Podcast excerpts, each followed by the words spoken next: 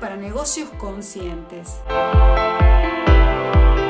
El podcast semanal de Silvina D en el que conversaremos sobre todas esas estrategias, técnicas y herramientas para hacer brillar tu negocio, gestionarlo de manera efectiva y poner en marcha una estrategia que atraiga interés sobre tus servicios.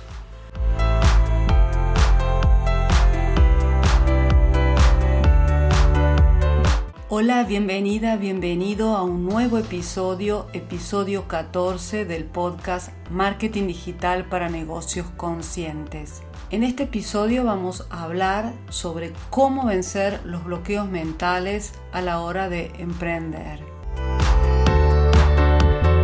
En este episodio quiero hablar de bloqueos mentales y si me sigues desde hace ya tiempo, sabes la importancia que doy a la mentalidad a la hora de emprender. El dichoso mindset del que hablan a menudo los americanos. Si es la primera vez que me escuchas, te lo condensaré de una forma muy tajante con la siguiente pregunta. ¿Conoces alguna persona pesimista que haya alcanzado sus metas? Yo no, y por eso te digo que, a mi ver, el camino del emprendedor consciente está marcado por continuas metas que exigen una mente preparada para alcanzarlas. Una mente que sea positiva, capaz de impulsarte y motivarte. Es normal y es humano que aparezcan bloqueos mentales de hecho, en el 90% de los casos estos bloqueos mentales esconden algo tan común como el miedo.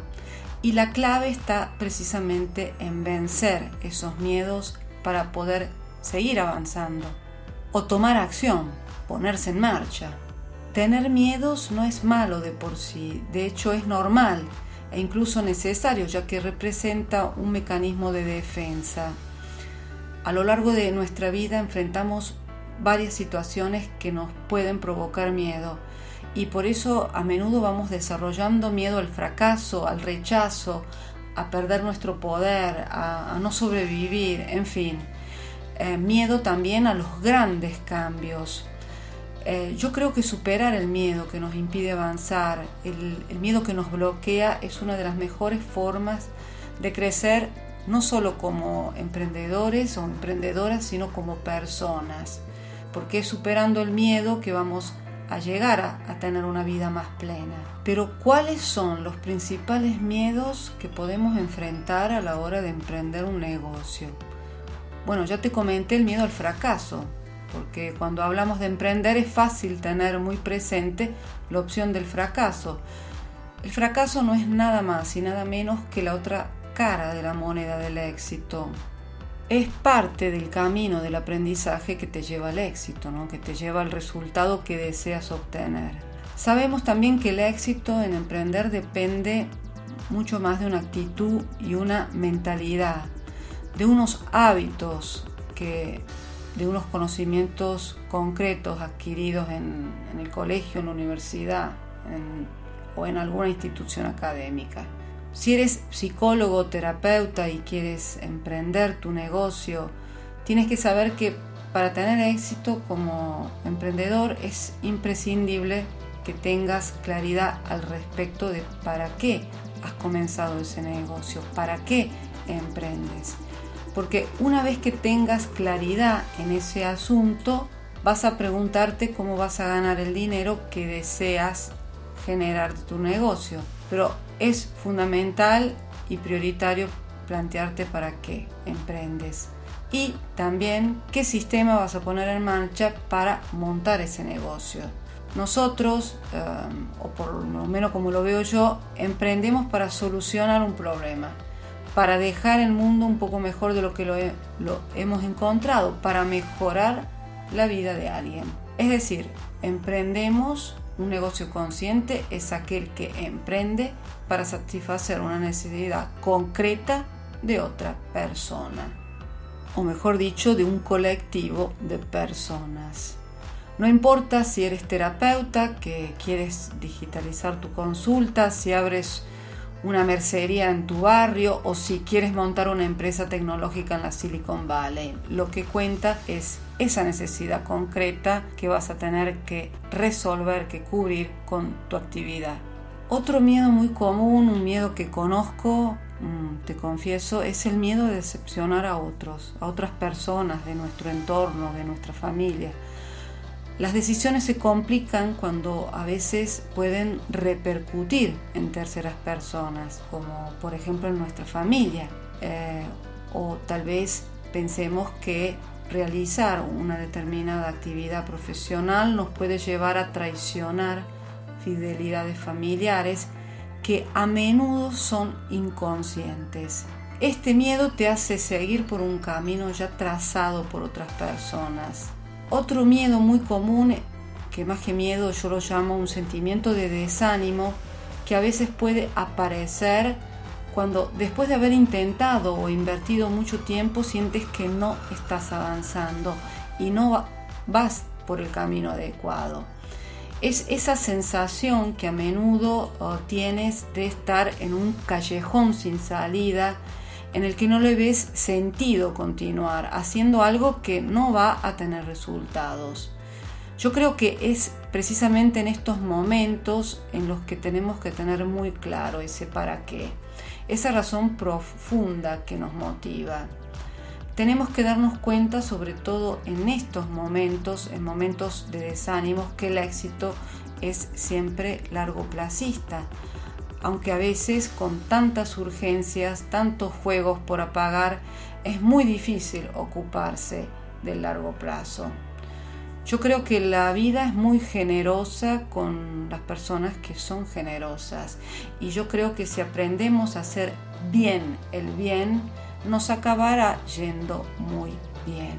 Bueno, ahora tú te estarás preguntando, pero ¿cómo superar esos miedos que pueden surgir a la hora de emprender un negocio. Nos viene en ayuda el libro Juegos finitos e infinitos de James Carsa, ya que eh, algunas ideas pueden aplicarse muy bien a los negocios. Quiero agradecer públicamente a Álvaro Sánchez y a su maravillosa newsletter Gente Invencible, que es siempre fruto de muchas ideas y de inspiración. Un juego finito es aquel que tiene un inicio y un final, bien definido, como si fuera un partido de fútbol. El juego se acaba, pero los jugadores no, siguen esperando el siguiente juego.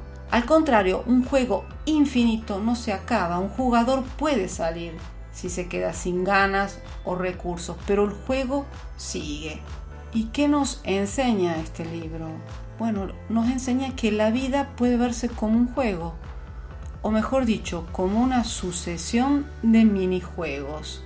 En los juegos infinitos no hay un número uno, es decir, no puedes ganar ni perder. Y como el juego nunca se acaba, el objetivo es simplemente seguir en la partida, no agotarte, porque el único rival eres tú mismo y la mejora constante es tu única arma. Yo creo que la vida en sí, eh, como sus partes más importantes, el amor, la amistad, las relaciones, los negocios, son juegos infinitos. Sin embargo, tendemos a comportarnos como fueran juegos finitos. Pero cuando el juego es infinito y lo juegas como si hubiera rivales y objetivos, hay un problema, simplemente porque tiendes a agotarte, buscas ganar algo que no se puede ganar y terminas abandonando el juego, terminas tirando la toalla, dándote por vencido y en esa famosa zona de confort que no es para nada confortable. ¿Qué conclusiones podemos sacar? Los juegos finitos se juegan con el objetivo de sacarlos, pero los juegos infinitos, como la vida misma, se juegan por el proceso. Y una vez que entendemos que la vida está formada por estos múltiples mini retos o mini juegos que se van encadenando constantemente, surge la elección de elegir qué juegos queremos jugar y cuáles juegos no queremos jugar. Lo único que cambia es si decidimos verlo como lo que es o simplemente queremos seguir cegados por las ventajas de las victorias a corto plazo. Yo creo que nosotros podemos decidir a qué juegos jugamos y por qué. Bueno, espero que este episodio sobre los bloqueos mentales a la hora de emprender un negocio te haya sido útil y aportado claridad y sobre todo que te motive a tomar acción. Muchas gracias por tus valoraciones de 5 estrellas en Spotify, Anchor, Google Podcast y tus me gustas en YouTube o Facebook. Recuerda siempre que me puedes mandar sugerencias sobre los temas que te gustaría que tratara en los próximos episodios. Hasta la próxima semana y un fuerte abrazo.